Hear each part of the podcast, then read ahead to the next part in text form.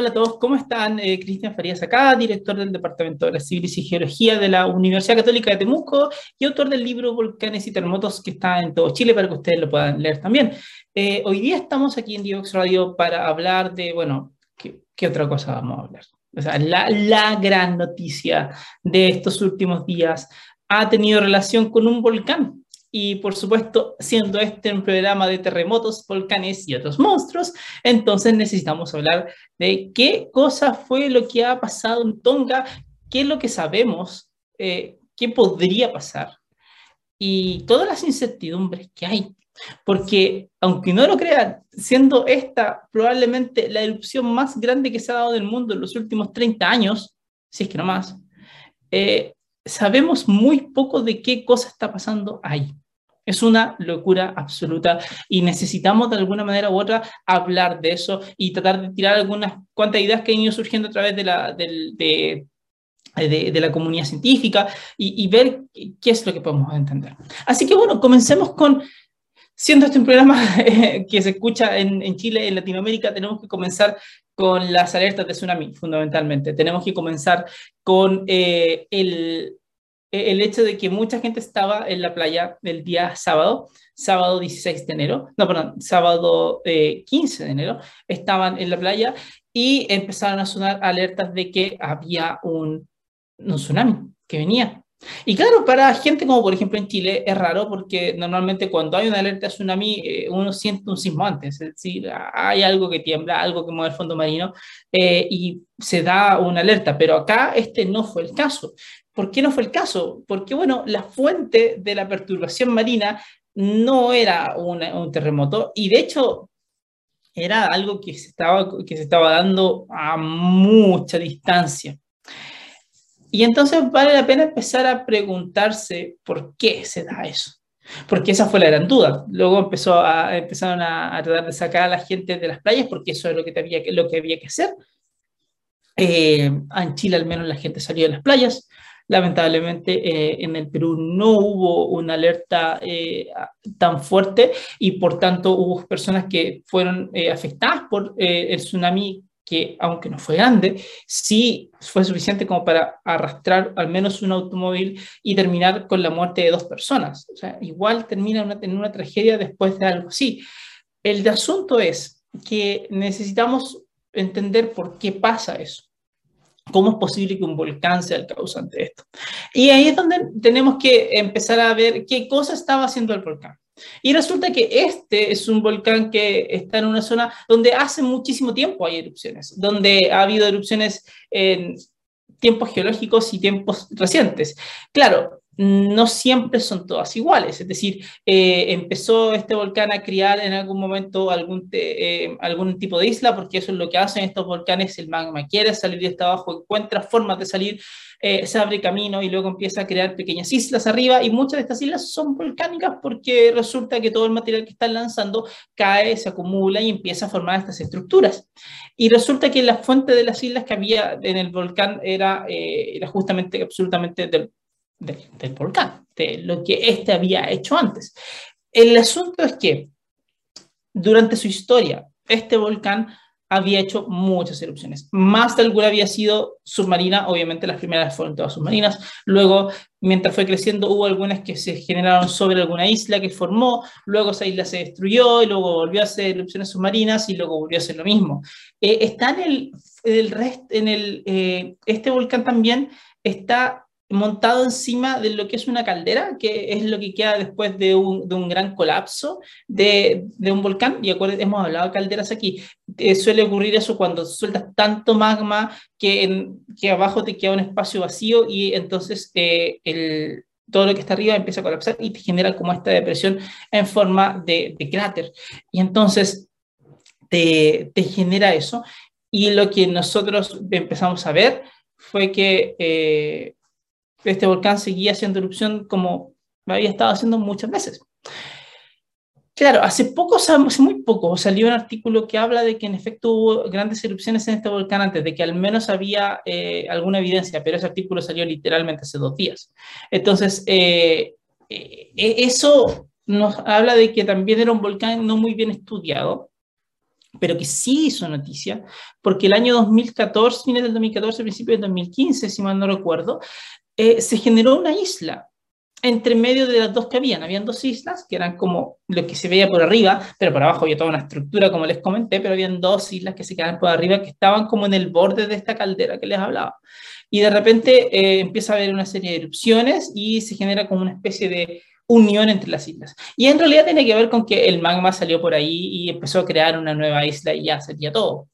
Pero luego de eso, eh, empezó a, eh, se sabía desde ya el 2015, se entendía de que esta iba a ser una isla absolutamente inestable, porque obviamente quien la formaba era un volcán que podía tener erupciones explosivas y por tanto el volcán que la había creado también podía definir que en algún momento la iba a destruir. Esas eran los, esos eran los escenarios de lo que podía pasar con esta isla en particular en el archipiélago de Tonga. Ahora, eh, una vez que esto pasa, que crea la isla, eh, y que se habla de todo esto como que todos nos olvidamos un poquito quizás del volcán de alguna manera y luego eh, a fines del año pasado, fines del 2021, diciembre del 2021, empieza el volcán con una serie de explosiones. Y de hecho empezaron a aparecer como noticias, pero que pescamos más que nada los científicos y los, y los aficionados a los volcanes también, de que había este volcán en Tonga que estaba haciendo erupciones y que tenía imágenes igual bastante espectaculares. O sea, uno veía la, la isla y, y de pronto las explosiones que salían entre medio y era bastante fuerte. Eh, pero no, no, pasaba mucho más allá de un volcán que está haciendo erupciones de ese tipo. Pero resulta que en algún momento de, de, eh, de las horas previas al, al, sábado 15 de enero, eh, el volcán empezó a tener explosiones más fuertes. Esas explosiones más fuertes comenzaron a destruir parte de la isla que él mismo había creado y le siguió destruyendo, destruyendo, destruyendo. Y en algún momento quedó las dos islas que estaban antes y un pequeño espacio entre ellas dos, pero realmente el resto estaba sumergido. Por tanto, el lugar por donde salía el magma ahora estaba bajo el agua. Y al estar bajo el agua, relativamente cerca del, nivel de, del mar, cuando empieza una nueva erupción con mucho gas y con, mucha, con, con, con, un magma que puede ser relativamente explosivo, como es el caso de él, eh, se genera una interacción entre el agua y el magma y eso te genera que las explosiones empiezan a ser muchísimo más potentes, pero mucho más potentes. Ahora, no sabemos bien qué pasó. No, no hay estudios todavía hechos acerca de cuál fue el tipo de magma que fue erupcionado, cuál pudo haber sido el mecanismo final de toda la parte, de, de toda la parte eruptiva, porque la verdad es que no lo sabemos pudo, puede ser de que esto sea un magma no, tan viscoso y que hayamos tenido un, un, gran pulso eruptivo gigante, en parte por la cantidad de agua que había. Pero no lo sabemos y no lo vamos a saber hasta que podamos hacer hasta que los científicos puedan hacer estudios a, distintos niveles y eso va a tomar tiempo. Bueno, el asunto es que eh, en la madrugada del sábado 15 de enero, eh, este volcán hace una tremenda erupción. Pero cuando digo tremenda, es tremenda erupción. Es decir, la columna de ceniza llegó a más de 20 kilómetros de altura. A ese nivel de, tremenda. Un, un poderío que, que, no se puede creer. Obviamente, una cuestión así también genera flujos piroclásticos enormes que van viajando por los lugares cercanos. Y al menos desde las imágenes satelitales lo que sabemos ahora es que esas islas que estaban incluso antes ya no están. O sea, hay, había una destrucción total en la zona cercana al, al, volcán, porque es una erupción tremendamente potente. Vimos todas las imágenes, me imagino, las imágenes que salieron durante el fin de semana. Eh, esta, este, este como hongo que se veía de este, de este, satélite, que de hecho es tal que, imagínense esto, tiene la columna de ceniza que va hacia arriba y cuando llega a alguna parte más alta empieza como a abrirse y se genera justamente esta forma de hongo. La parte del hongo tenía un diámetro, llegó a tener un diámetro de como 300 kilómetros, una cuestión groseramente grande. Eh, o sea, muy, muy, muy, muy grande. No, no, se puede entender cuán grande es, de hecho. Eh, y obviamente son género flujos piroclásticos, como les dije, género rayos, género todo. Hay incluso un, una medición, una estimación acerca de cuántos rayos pudo haber habido y en realidad toda esa columna de ceniza estaba llena de rayos, absolutamente llena de rayos. Eh, aparte, se dio, y esto habla de la potencia de esa explosión, se dio una onda de choque de la explosión que hasta ahora ya ha dado vuelta a la Tierra al menos dos veces, porque dio vuelta al planeta completo, eh, llegó, se registró en muchos lados la onda hecha, ¿okay? se sintió en muchos lados, y luego, eh, empezó, y luego eh, mientras va, se, se, da una vuelta completa a la Tierra y se devuelve y, hace, y, se queda, y se queda oscilando en la Tierra un rato. Es una onda de depresión y se queda dando vueltas a través de nuestro planeta. Ya ha pasado unas cuantas veces y hay registros impresionantes de eso. Ahora, la gente también la sintió. Hay videos en Fiji de gente sintiendo el impacto, ese boom gigantesco de la onda de choque que te habla del tamaño de esta, de esta explosión, o sea, la, la, potencia con que sale esta explosión, absolutamente. Por otro lado, también incluso se habló de que desde, que desde Alaska se estaba ya, eh, se escuchaban parte de las explosiones en Alaska, siendo que este es un volcán que está en Oceanía, o sea, en la vuelta gigantesca que se da es tal que, y está el poder de la erupción, de que el impacto es absolutamente global.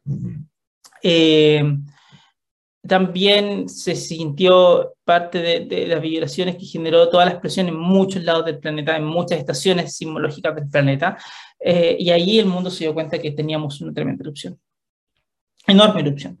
Sin embargo, todavía no tenemos una imagen real de la erupción, porque Tonga siguió sin internet y porque no sabemos bien qué ha pasado este entonces. Así que sigamos en el siguiente bloque, ahí hablamos un poquito más acerca de qué es lo que ha ido pasando justamente en Tonga, qué pasó con la alerta de tsunami, por qué se genera una alerta de tsunami, por qué se da algo así, eh, y luego tratamos de ver qué podemos entender hacia el futuro y tratamos de responder algunas preguntas que hayan por ahí. Así que volvemos en un par de minutos a terremotos, volcanes y otros monstruos. No te quedes fuera. Aprende sobre fenómenos naturales, sus riesgos y planificación territorial. Cada martes y viernes a las 11 de la mañana con Cristian Farías en divoxradio.com.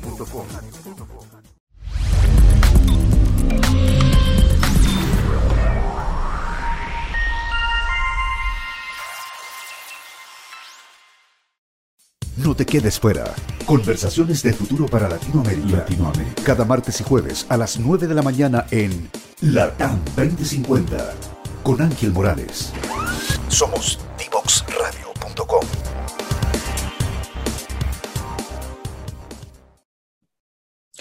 Seguimos en terremotos, volcanes y otros monstruos aquí por Divox Radio, hablando obviamente de lo que pasó este fin de semana, hablando de este volcán en Tonga que hizo una erupción tan grande que generó un tsunami que viajó por todo el Pacífico y que puso a muchas personas eh, en alerta porque, bueno, había que evacuar las zonas costeras. Ahora, quedamos un poquito hablando acerca de qué es lo que, está, qué es lo que sabemos que había pasado. Y, remarco el qué es lo que sabemos, porque la verdad es que después de la gran explosión y después de las imágenes satelitales que vimos todos, eh, no hemos sabido mucho más. Esa es la realidad. No hemos sabido mucho más. Y no hemos sabido mucho más porque Tonga se quedó sin internet. Entonces, ahora ni siquiera tenemos como el acceso a algún tipo de información de alguna entidad gubernamental eh, de, del país que esté subiendo información acerca de qué está pasando. No es ni de cerca la situación de lo que se dio en La Palma, donde eh, había información que sabíamos todos los días cómo estaba ese volcán. Pero bueno, también este, esta erupción es impresionantemente más grande que el de la erupción de La Palma. La erupción de La Palma es literalmente una cosa pequeñita, mínima, ínfima, que no le molesta a casi nadie en comparación con esto. O sea, imagínense, si la de La Palma tuvo el impacto que tuvo, imagínense lo gigante que es esta. O sea, esta cuestión es absurdamente explosiva. No hay otra manera de, de plantearlo. Y claro, siendo eso, habiendo ocurrido eso, el tema está en que perturbas muchísimo el mar. Mucho. Hemos hablado de hecho, el programa pasado hablamos en este, en este programa acerca de cómo se generan tsunamis por erupciones volcánicas. Y mencionamos cuáles eran las distintas fuentes que se, que se conocen, eh, que de pronto hay un colapso de parte de un cono y se genera un tsunami, que de repente hay una, una serie de flujos piroclásticos y se generan tsunamis, eh, que hay una inyección de masa muy grande eh, en muy poco tiempo, como las explosiones que se pudieron haber estado el fin de semana y también se genera un tsunami, Pero muchas veces hemos visto que estos tsunamis son relativamente eh, regionales, de alcance acotado, que obviamente pueden hacer mucho daño y hacen mucho daño en varios lados, pero que son relativamente acotados dentro de todo.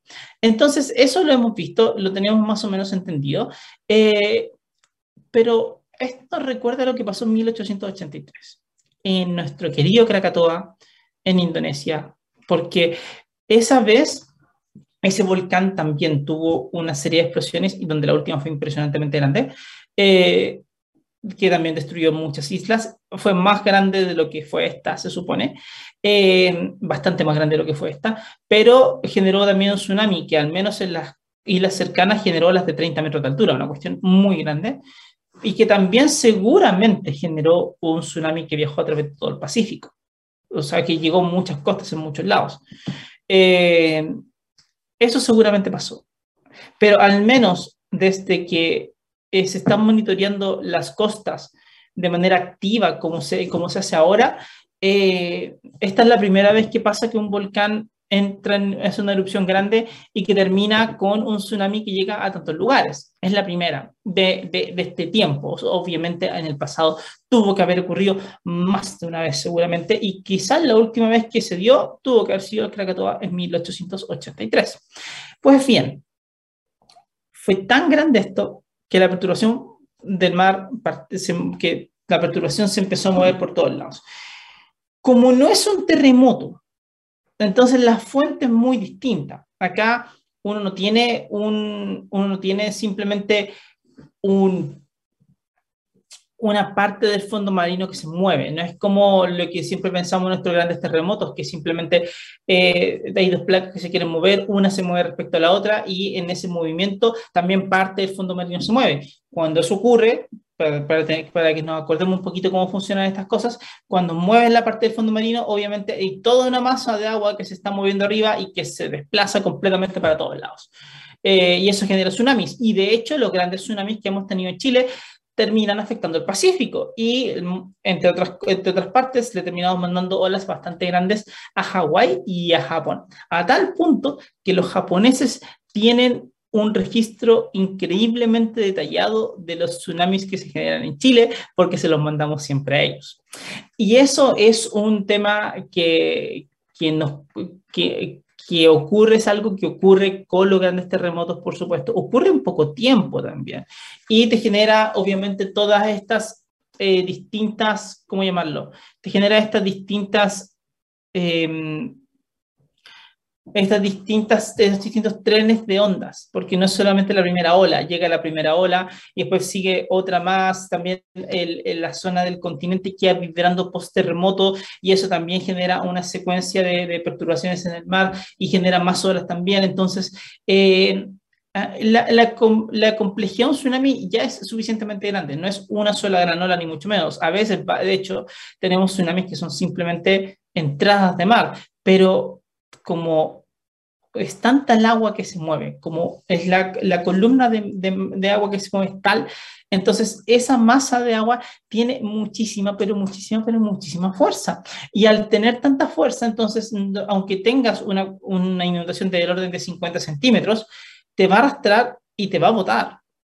Ahora, ¿Por qué les menciono lo de los terremotos? Porque resulta de que desde que se monitorea activamente eh, el mar y desde que existe el observatorio de tsunamis que está en Hawái, eh, y, se han hecho esfuerzos en muchos países del mundo para poder tener un buen sistema de alerta de tsunamis. Y ese sistema de alerta temprana de tsunamis lo que hace es que toma las características del terremoto que se generó modela rápidamente cómo podrían ser las primeras olas de un tsunami y te da cosas como tiempos de alerta, es decir, tiempos de derribo de olas, en definitiva, y también el tamaño que podrían llegar a tener estas olas, para también poder saber exactamente qué tipo de, de, alerta vas a dar, porque si es que la inundación no va a ser muy chica, eh, en Chile al menos, vas a hablar de, de una alerta preventiva, de que la gente tenga que dejar la costa de la playa, y no mucho más. Luego, si que tienes ya una alerta de tsunami, es decir, cuando las olas que esperas son más grandes, entonces ya tienes que tener, tienes una alerta de tsunami, tienes que salir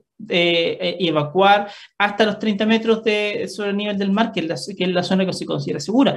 Y ya cuando tienes una alarma de tsunami, porque ya la cuestión es inminente, viene para acá y tienes que correr lo más rápido que puedes, también a 30 metros de altura, porque va a ser muy grande y va a andar muy rápido también. Entonces, el, el, el entender que, cuál es el tamaño de ola posible es súper importante para poder eh, tomar decisiones respecto a un tsunami. Ahora, el asunto es que con un volcán, la fuente es muy distinta. No es un fondo marino que se desplaza rápidamente de manera súbita, sino que tienes una, eh, una perturbación que es sostenida en el tiempo.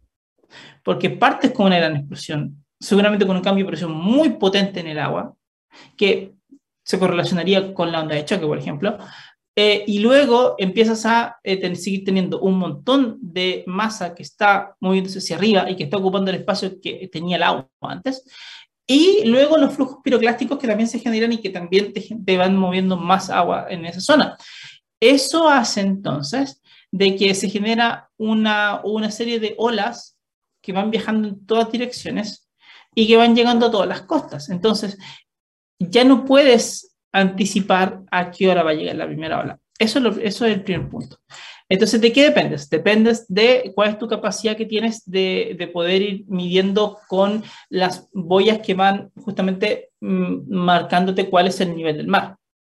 Porque si hay perturbaciones, se van a ver ahí y a partir de eso tú puedes estimar rápidamente de qué tamaño pueden ser las perturbaciones que van a llegar hacia la costa, en este caso de Chile, y en otro lado del mundo también. Entonces, lo que pasó ese día sábado es que salieron, ocurrió el tsunami, se estimó rápidamente que esto tenía, eh, se vio que tenía una altura de 40 centímetros, 60 centímetros en algunas islas, un metro en Fiji, un, poco más de un metro en Fiji, donde se vio un tsunami probablemente tal que inundó con mucha fuerza en muchas zonas, y de ahí entonces se, empezaron a plantear alertas. Alertas en Japón, alertas, primero en Chile se envió una alerta a la zona insular, es decir, el, archipiélago Juan Fernández, en Rapa Nui, eh, de que había que dejar la, la, playa, porque se estaba viendo que la perturbación del mar podía ser del orden de unos 50 centímetros de altura, 40 centímetros de altura. Y con eso, entonces, claramente había que salir de ahí, para poder eh, tener alguna idea. Pero claro, esas, esas perturbaciones se basan en las primeras olas que están llegando. Eh, pero en un volcán, cuando estás teniendo todo este tipo de fenómenos, no necesariamente la primera ola va a ser la más grande, porque vas a seguir generando un montón de masa que está yéndose hacia arriba. Y también con colapsos entre medio del cono. O sea, puede pasar de todo y todavía no tenemos claridad acerca de qué pasó. Y después de eso, entonces se da eh, este fenómeno en el cual la gente se empieza a dar cuenta de que de pronto las olas que empiezan a llegar son más grandes y que no es solamente una, sino que son varias que van llegando como un tren uno tras otro y empiezan a ver algunas más grandes. Cuando eso ocurre, entonces ya la preocupación fue mayor porque se veía de que podían llegar olas del orden de 30 40 centímetros a eh, las zonas costeras, por ejemplo, de Chile. Eh, hubo llegadas en California, eh, donde se, hubo llegadas en Alaska, donde se veía que habían inundaciones también en ciertos lugares de por allá. Eh, inundaciones que, que, son importantes, por supuesto, de inundaciones que, que, tienen mucha fuerza, pero aparte, y esto es lo importante, se empezó a ver de que en algunos lugares, mientras se iba midiendo, la, la, altura del agua era un poco mayor inclusive. Es decir, ya no hablábamos solamente de algo del orden de, de 40 centímetros, sino que de pronto había 80 centímetros, un metro. Y cuando es un metro, entonces ya tienes que evacuar a una zona más segura y había que, irse para allá. Así que la alerta se dio en algunas cuantas regiones de Chile para que la gente se fuera para allá. Y todo eso en tiempo real, eh, mientras se iba eh, viendo exactamente cuál era el tamaño de la ola, sin saber, sin saber qué estaba pasando en Tonga. Y eso es una parte importantísima de toda esta historia todo lo que pasó, todas las decisiones que tomaron los distintos gobiernos de los países, se hicieron sin saber qué estaba pasando en tiempo real en Tonga. Se sabía que había un volcán que había hecho erupción, se sabía que la erupción había sido bastante potente, se, sabía, tenía las imágenes satelitales, se tenía el registro de la onda de choque, pero no se sabía exactamente qué seguía pasando en el volcán. Em, entonces, se, dan, se plantean las alertas de tsunami, obviamente toma tiempo para que las olas lleguen y eh, todo el día sábado, al menos en América Latina, estuvimos la mayoría de los países con alertas de tsunami. Lamentablemente Perú, por lo que yo entiendo, no tuvo no se levantaban alertas de tsunami, pero también al revisar uno la lista de, de, boyas que, que, van midiendo el nivel del mar, estaciones que, que tienen ellos, son poquísimas. Entonces tenían muy poca información también. La inversión en la ciencia también, muchachos, depende mucho acerca de cuánto dinero yo voy a poner para poder tener equipamiento y obviamente gente que después pueda verlo. No me sirve solo el equipamiento, sino que también necesito a las personas que estén justamente analizando lo que puede pasar.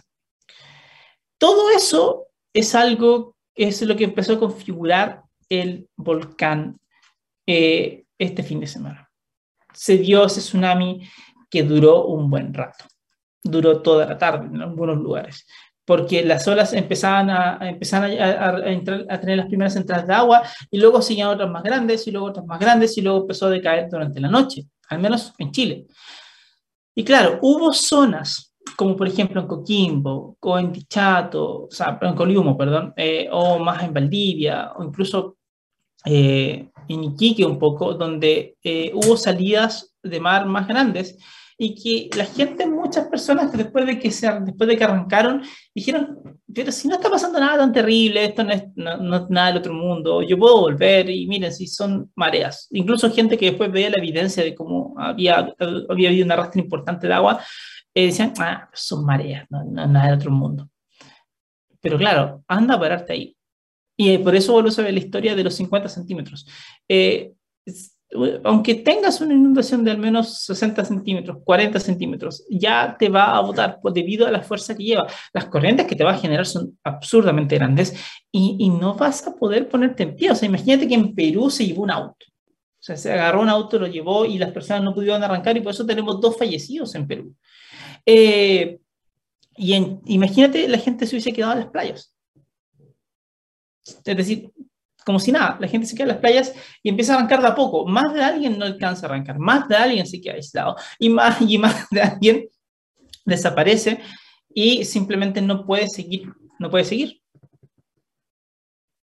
Eso es lo que, eso es lo que uno se expone. Y en ese sentido hay que eh, sacarse sombrero frente a las agencias que tomaron decisiones rápidamente, que vieron, analizaron exactamente el tamaño de las olas, cómo estaban llegando, se dieron cuenta que era una posibilidad el tsunami y que había que evacuar ciertas zonas de la costa, se levantó, se planteó la alerta, llegó la alerta a toda la gente y se sacó a las personas de donde tenían que estar y eso estuvo muy bien, súper bien.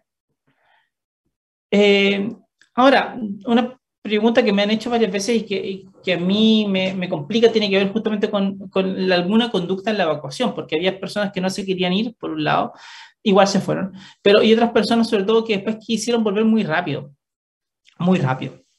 Eh, y entonces, eh, eso es un tema que, que, es complejo, porque resulta de que no puedes volver tan rápido simplemente. No está bien.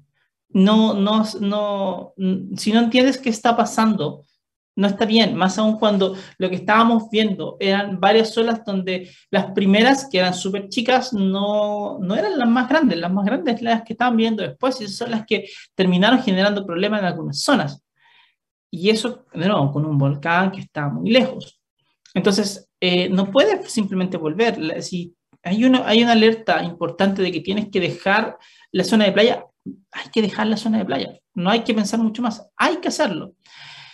Y bueno, también otro aspecto que a mí me complica es ver cuánta gente, sobre todo visitantes que no eran de las zonas costeras, que no eran de la playa, normalmente gente de Santiago realmente, acá en Chile al menos, evacuó rápidamente en automóvil y se subieron a los automóviles y lo primero que ocurrió es como un taco, un atasco. No hubo nada más, no, no, se podía, la gente no se podía mover y no te podías mover porque estás en un atasco. Entonces, imagínate cuando la situación sea distinta. Cuando tú tienes un gran terremoto, por ejemplo, se genera un tsunami y tú sabes que tienes como 15, 20 minutos antes que llegue la primera ola y a ti se te ocurre evacuar en auto. Entonces formas un taco rápidamente y después las personas no pueden arrancar. Y hay personas con movilidad reducida que sí necesitan moverse en vehículo y que no van a poder moverse y ahí sí que vamos a estar lamentando muertos. Es decir, una cosa es la alerta que estuvo muy bien levantada y esto fue un súper buen ejercicio, estuvo todo muy bien hecho, pero por otro lado necesitamos conversar mucho más acerca de nuestra respuesta y también de, que las, de entender cómo las personas que llegan a una zona eh, están mucho más, tienen mucha más claridad acerca de qué pasa en esas zonas, qué es lo que puede ocurrir, dónde tienen que ir en caso de que ocurra un tsunami. Miren que acá ni siquiera un terremoto, acá fue un volcán que de repente hizo erupción y que te mandó un tsunami igual. Entonces, todo eso es importante mencionarlo porque necesitamos prepararnos mucho mejor frente a todos estos fenómenos, absolutamente sí o sí. Y hoy, más aún, no sabemos qué está pasando con el volcán. No lo sabemos. Eh, obviamente con este tipo de erupciones es tan grande que uno pensaría que ya quizás esto fue la última, la, última, la última gran explosión del volcán y después seguramente lo que vamos a tener van a ser leves colapsos porque suelta tanto magma de que el volcán va a, a, dejar huecos abajo y va a tener que ir como cayéndose y colapsando con algunos sismos por aquí y por acá. Eh, pero también hemos visto en otros volcanes, el Pinatubo, por ejemplo, en 1991, de que después de una gran explosión vino una más grande. Y no lo hemos visto todavía la erupción más grande. De hecho, hubo, una eh, hubo noticias falsas dando vueltas el fin de semana eh, basadas en una mala interpretación de unos datos, de que sí había habido una nueva erupción gigantesca en el volcán, pero lo único que veíamos en el satélite era que no había nada nuevo. Eran un par de explosiones más chicas y sería todo. Eso no quiere decir que esto se ha terminado. Y nuevamente vuelvo sobre el punto de que no sabemos qué ha pasado con el volcán. No lo sabemos. Tenemos algún par de imágenes satelitales que muestran que la zona está completamente destruida, de que donde había, donde había islas ahora ya no está. Eh, no hay nada en definitiva, pero no sabemos cuál fue el impacto en, en, el archipiélago de Tonga. No sabemos qué hizo el tsunami, de qué tamaño fue ese tsunami ahí. No lo sabemos. Y eso es súper importante porque hay personas que seguramente lo pasaron muy mal y ojalá no tengamos que lamentar muertes, pero no lo sabemos, no lo sabemos. Al mismo tiempo, no sabemos cómo va a seguir el volcán porque no tenemos mediciones de él, entonces no tenemos cómo anticipar. Eh, ojalá que solamente haya sido esta gran explosión, pero los volcanes siempre nos pueden sorprender, así que tenemos que estar atentos a ellos. Ya, volvemos en el siguiente bloque porque tenemos algunas preguntas de parte de ustedes y hay que ir respondiendo porque, bueno, hay muchas cosas que saber todavía de este volcán y todo lo que ha pasado en este fin de semana con el tsunami que estuvo en todo el Pacífico. Volvemos en un par de minutos.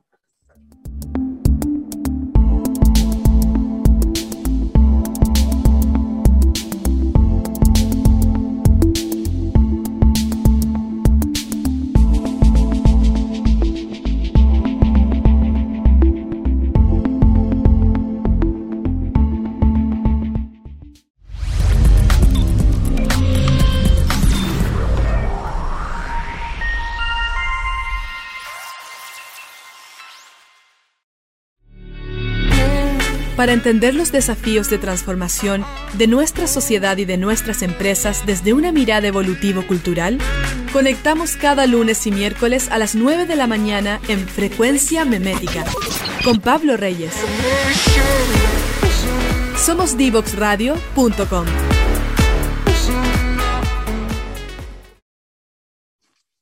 Continuamos en Terremotos, Volcanes y otros monstruos por Divox Radio, hablando obviamente del volcán de Tonga, que es el tema de, este fin de semana. Probablemente el tema de lo que va del año, obviamente. quizás en términos de tamaño de la erupción, sea el tema de lo que va en, en, en las últimas décadas. O sea, no hemos tenido una erupción tan grande en el mundo, creo. Y creo porque todavía no hay mediciones y ese es un problemazo.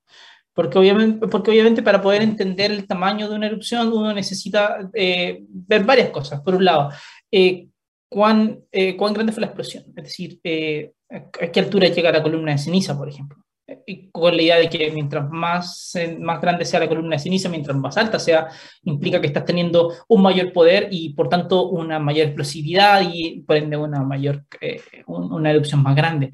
Pero también el tiempo es distinto, o sea, no da lo mismo si que lo está haciendo, si está soltando una cierta cantidad de ceniza en dos días o si sueltas esa misma cantidad de ceniza en tres horas, porque obviamente la segunda implicó mayor potencia que la primera. Y eso eh, es importante entenderlo y para poder saber bien, saber bien cuál es el tamaño de esta erupción, nos faltan todos esos detalles y nos faltan esos detalles porque no hemos podido verlos. Eh, tampoco hay mediciones de sismómetros hasta donde yo sé, es decir, no hay sismicidad clara acerca de, de, lo que ha pasado. Eh, se entendió de que es cuando comienza la explosión, el, eh, eh, pareciera ser de que generó un sismo que tuvo la magnitud similar a, lo que sería 5.8, que es gigantesco, es muy, muy, muy grande. y eso es un, nos habla de, de, lo grande que es, pero, pero el asunto está en que no necesariamente sabemos bien qué, qué, es lo que va a pasar y qué está pasando.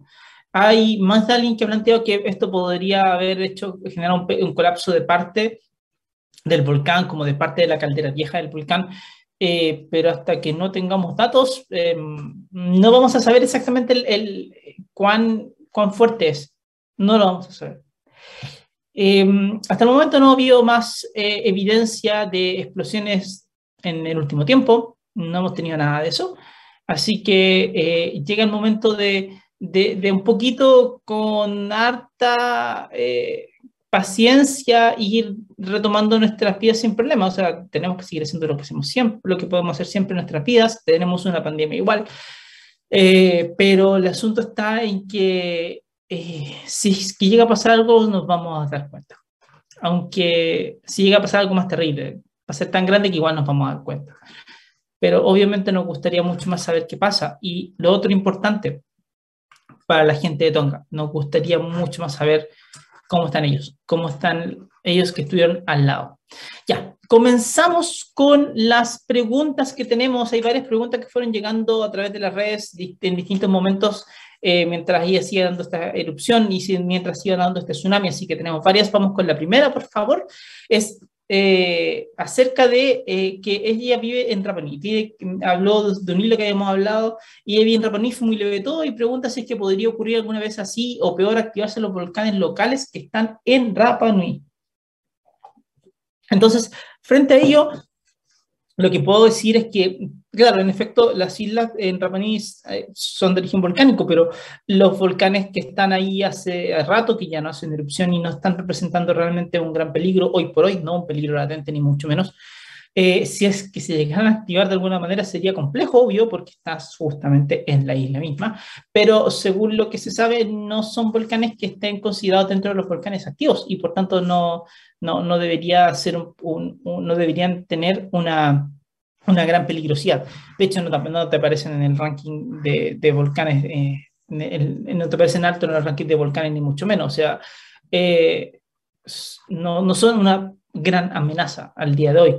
Eh, pero obviamente es una muy buena pregunta entender, tratar de preguntarse, oye, ¿qué pasa si es que mi vecino volcán hace algo?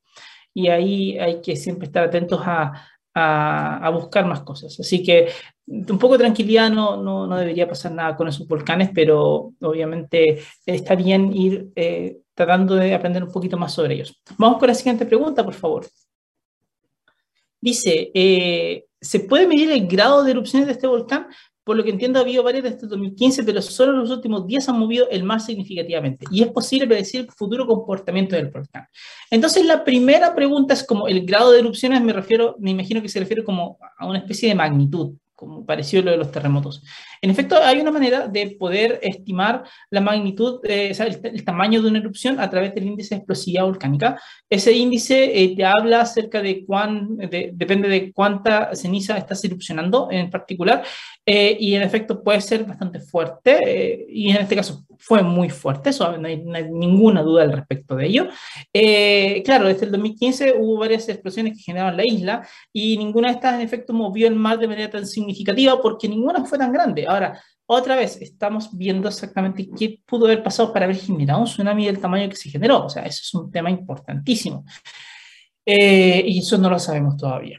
Absolutamente no. Pero vamos, a, tenemos que eh, tratar, de entenderlo de alguna forma. Y la segunda era una pregunta, esta segunda parte de la pregunta tenía que ver con predecir el comportamiento del volcán. La respuesta es que no podemos, eh, menos si que no tenemos ningún tipo de medición, no podemos llegar y anticipar algo porque no sabemos muy bien qué está pasando ahí. Eh, en general no se puede predecir a largo plazo el comportamiento de un volcán, pero sí se puede anticipar un poco. A veces tienes mediciones de la sismicidad y sabes que hay un incremento en ella, y eso implicaría que el volcán está comentando una fase de mayor actividad y por tanto podría pasar algo más importante. Eso se hace con muchos volcanes en el mundo. Acá no podemos, no tenemos eso, porque no tenemos mediciones. Y eso eh, nos nos recuerda que debemos mejorar ahí como comunidad global, o sea, tenemos que estar midiendo mucho más, estando monitoreando mucho mejor lo que pasa con cada uno de esos volcanes. Vamos con la siguiente pregunta, por favor. Es, uno de los impactos del cambio climático puede ser el aumento del volcanismo, terremotos y tsunamis, eh, tiene que ver con las cargas. Ah, sí, no, es un tema que, que delicado, quizás con los volcanes, pero no con los terremotos. Eh, la, razón la, la, la, razón de esto es un poquito la siguiente. Pensemos que, eh, pensemos en un volcán. Un volcán que tiene una masa de, de, de, hielo muy grande, eh, entonces ocurre de que el cono del volcán, al ser muy inestable porque se fue formando como erupción tras erupción, lo que siente es una carga súper grande de peso encima de él, debido a la cantidad de hielo que tienen los glaciares que están arriba. Pero como el volcán soporta eso, esa carga se pasa hacia abajo y eso implica de que una potencial cámara magmática, por ejemplo, donde pueda estar el reservorio de, magma de un volcán, también va a sentir ese peso. Eh, entonces, claro, la idea es que si es que se va derritiendo ese hielo, eso implica de que el volcán de alguna manera como que empieza a relajarse, y eso implica que eh, se abren espacios también subterráneos o sea, es decir, la cámara ya no se siente tan apretada y al no sentirse tan apretada, entonces se abren más las se da, se da de manera más sencilla que el magma pueda ascender. Y eso implicaría que podrías ir teniendo mayores erupciones, una cantidad mayor de erupciones en el tiempo. Pero, pero eso depende, eso, eso te pide que haya, por ejemplo, una cámara magmática con magma ahí justo y que esté con una gran cantidad de gas listo para poder hacer eso y no necesariamente vamos a tener eso. O sea, lo vamos a ir viendo en el tiempo, cuál es el impacto real. En la teoría, claro, algo podría darse, pero quizás es menor. No estoy tan convencido de cuál mayor puede ser, habría que ver. Ha pasado en otros lados como eh, que después de, después de glaciaciones eh, se fue, su, hubo muchas erupciones explosivas por un poco lo mismo, o sea, que que de pronto los volcanes eh, tenían más condiciones para poder erupcionar después de no tener la carga que tenían encima, pero son escalas un poco distintas de la glaciación hasta ahora, entonces puede ser, claro que sí, pero vamos a saberlo un poco en el tiempo. Ahora, con los terremotos realmente no, o sea, ahí con el, efecto de las cargas no es algo que, que sea realmente importante porque la carga de un glaciar es absolutamente eh, ínfima en comparación con lo que sería la carga de toda la roca que está encima eh, en las placas. O sea, tenemos grandes placas en una subducción y no necesariamente va a poder generar algo así. Sí, quizás en alguna falla, pero sería como una falla que esté asociada a una parte donde hay un glaciar y serían como sismos chicos, no sismos realmente grandes. Así que no veo que sea un gran efecto por ese lado. Vamos con la siguiente pregunta, por favor. Dice, ¿es posible que haya eventos simultáneos relacionados con otros volcanes en el mundo? No, la respuesta es que no. No hay un, eh, no, a ver, porque la, pregunta implica, implica que hubiera una causalidad, como que, oye, por el, por el hecho de que se genera una gran erupción aquí, entonces deberíamos tener muchas grandes erupciones en muchos lados. Eh, no, no, eso no funciona así. Eh, hemos tenido casos donde terremotos, por ejemplo, afectan, afectan a volcanes y generan más erupciones volcánicas de lo que normalmente uno esperaría, pero no como que una gran erupción no se va a dar.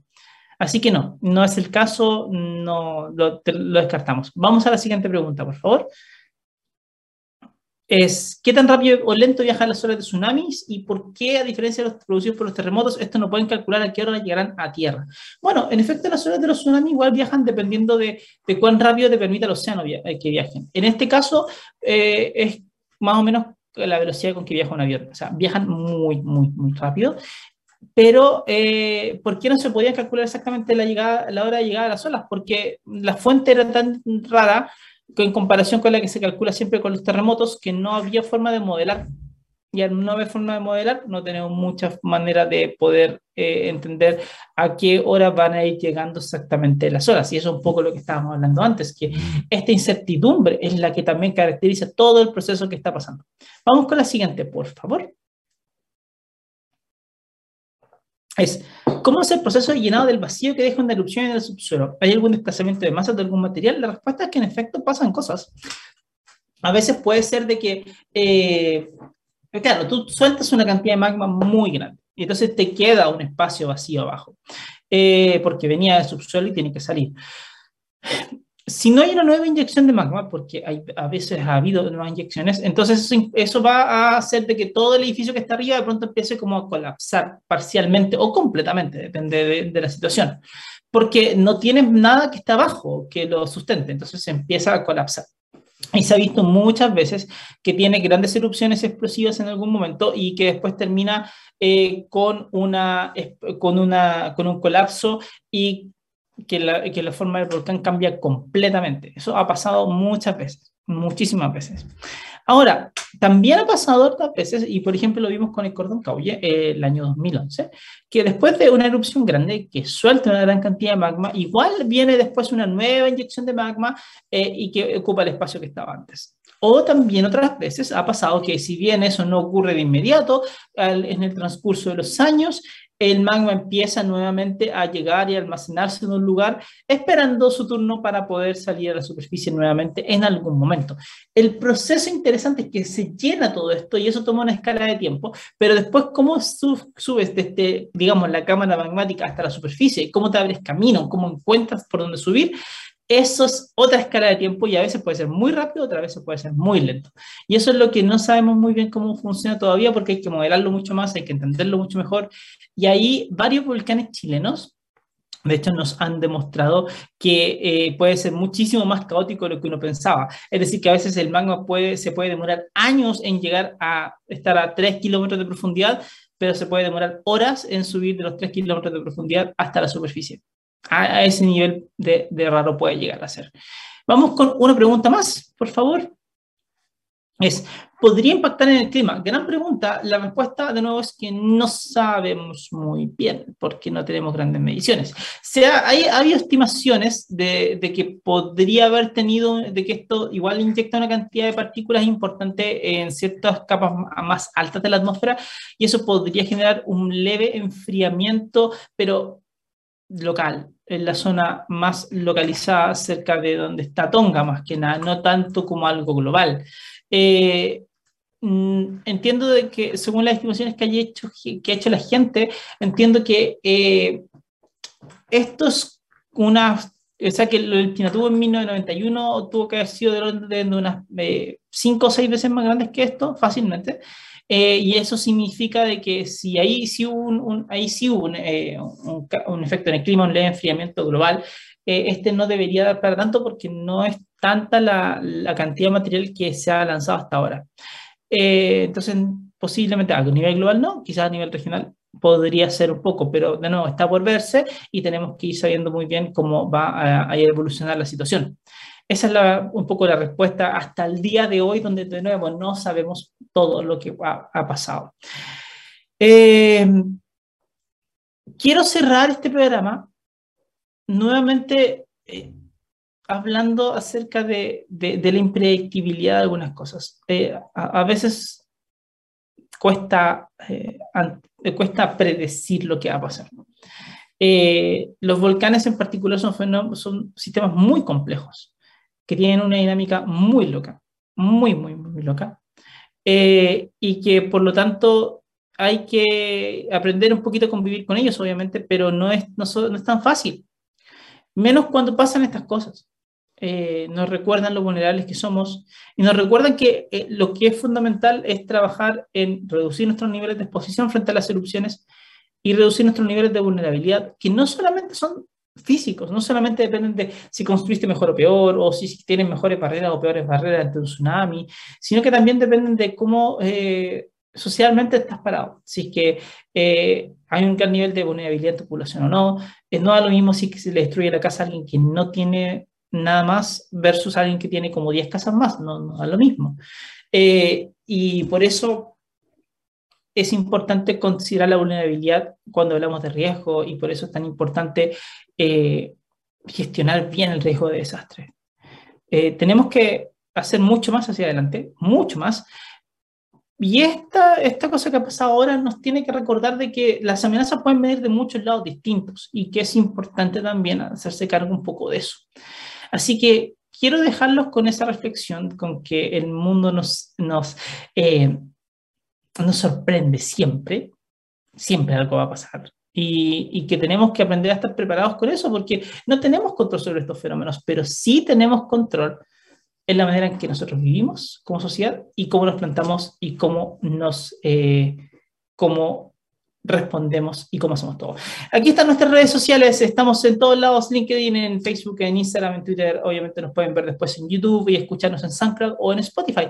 Así que les deseo un gran día y que tengan una gran semana y nos estamos viendo ya en la última, eh, creo que el último capítulo antes del receso, el, la próxima semana, así que eh, así todo funciona.